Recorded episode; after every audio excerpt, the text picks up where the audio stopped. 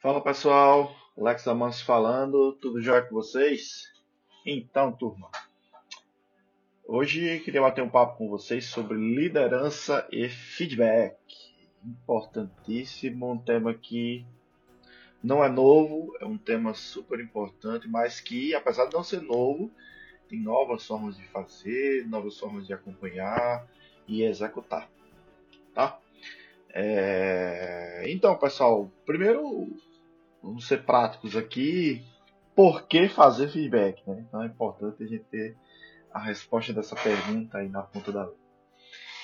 O primeiro ponto é importante para gerenciar as expectativas. Primeiro é isso. Às vezes nós temos uma expectativa, a pessoa com que nós trabalhamos tem outra expectativa e não são iguais, certo? E quando você não compartilha essa informação é, com essa outra pessoa, acontece que é, quando não há o feedback, acontece que em um momento vai ter uma frustração, certo? E essa frustração pode ser exatamente, é, pode virar uma bola de neve, e daqui a pouquinho você recebe um pedido de demissão, por exemplo, é, e você não sabe o que aconteceu. Então talvez tenha faltado feedback, uma conversa, as pessoas não tenham a expectativa gerenciada, né? Eu acho que o primeiro ponto é esse, é um ponto importantíssimo. Segundo era para manter um canal seguro de comunicação, pessoal. Então, feedback é muito importante para manter esse canal seguro. E aí, quando eu falo de canal seguro, canal seguro é um ambiente em que as pessoas podem falar.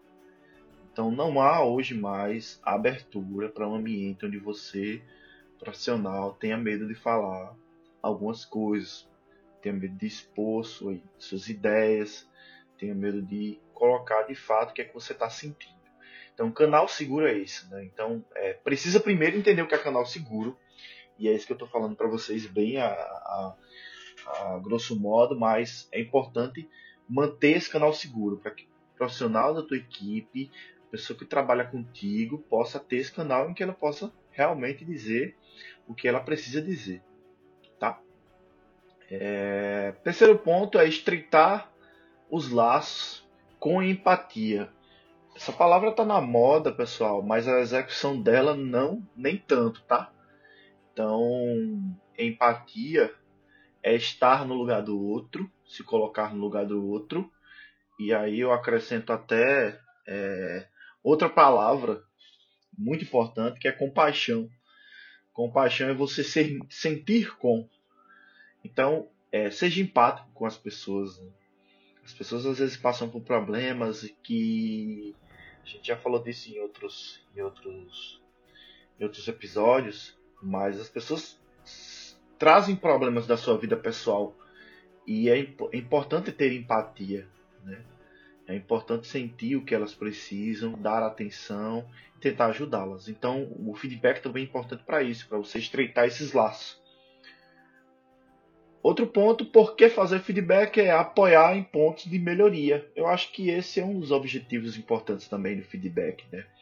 Veja, são pontos de melhoria, não são defeitos, tá? Então é importante você deixar isso claro para as pessoas.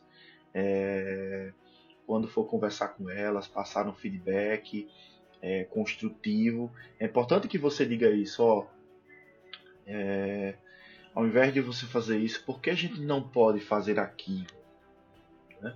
Então, é muito importante falar dessa forma. Há várias formas de dizer a mesma coisa, na é verdade. Então, tenta falar dessa forma porque é importante para que as pessoas se sintam acolhidas. Tá bom? É, e aí, como fazer o feedback? Segundo item aí do nossa, da nossa linha de raciocínio. Primeiro, não tem receita de bolo, tá, pessoal? Não tem uma receita de bolo para fazer um feedback. Então, as empresas têm utilizado, utilizado vários métodos semestrais, trimestrais, anuais, semanais, mas não há uma receita de bolo. Uma coisa que é importante, que é o segundo ponto aqui de como fazer, é sempre que possível. Isso é muito importante. Então, sempre que você puder, passe um feedback para as pessoas. Tá? Sempre que puder olha, isso aqui fica melhor dessa forma, ou então, cara, foi sensacional a sua facilitação, parabéns. feedback é importante para saber quem tá, se a pessoa está no rumo, né? E poder né, estreitar essa, esse sentimento. O terceiro item aqui do como fazer seria o poder das reuniões individuais, ou que chamamos de one-on-ones. Né? São reuniões importantíssimas. Vocês não têm noção como são importantes as one-on-ones.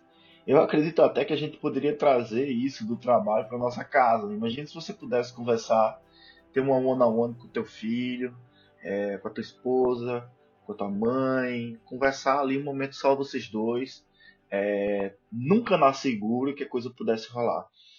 E essas reuniões individuais, one-on-ones, elas vão fortalecer os laços e vão gerenciar muitas expectativas. É muito importante que isso aconteça. Então, definam um tempo para isso. Já aqui falando do quarto tópico do como fazer, reserve um tempo para o time se falar e para você falar com o time. Então, é, de certa forma, cobra isso do time. Ei, vocês estão fazendo as reuniões individuais, as one-on-ones, é, e você faça também, né? Se você for líder, já faça isso com seu time, já chama para conversar. Começa falando lá com o líder técnico, uma vez por semana, ou uma vez a cada interação. E aí, quais são as suas expectativas para daqui a três meses, para daqui a um ano? o que é que você está esperando da, da empresa? O que é que você espera do projeto?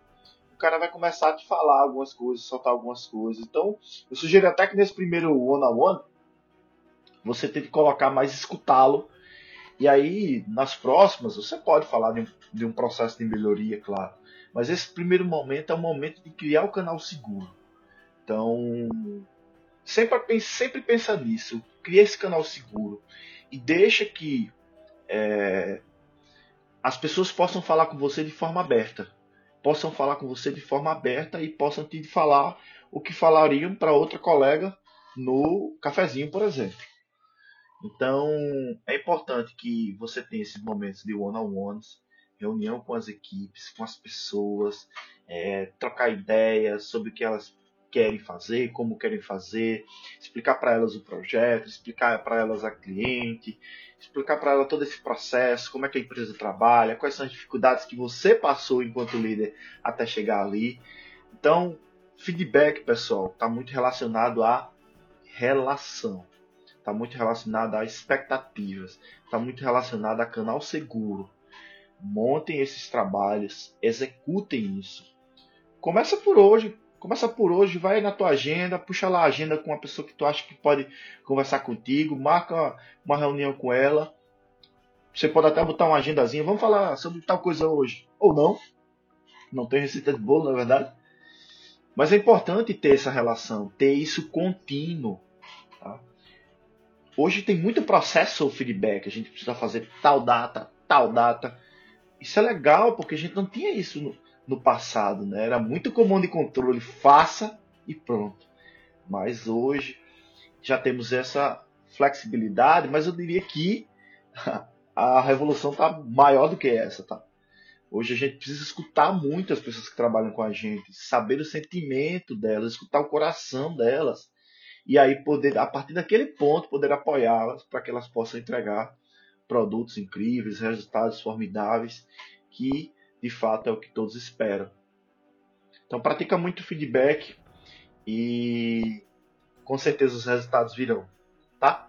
Aproveite e já dá um feedback aí para mim. O que, é que você está achando aí do canal? O que você está achando aí dos podcasts?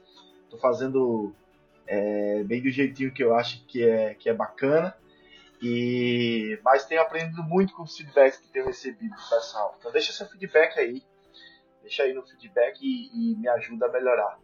Se não quiser falar aí no público, nos comentários, no LinkedIn, é, manda no privado, manda pro meu e-mail e aí a gente tá junto, tá bom?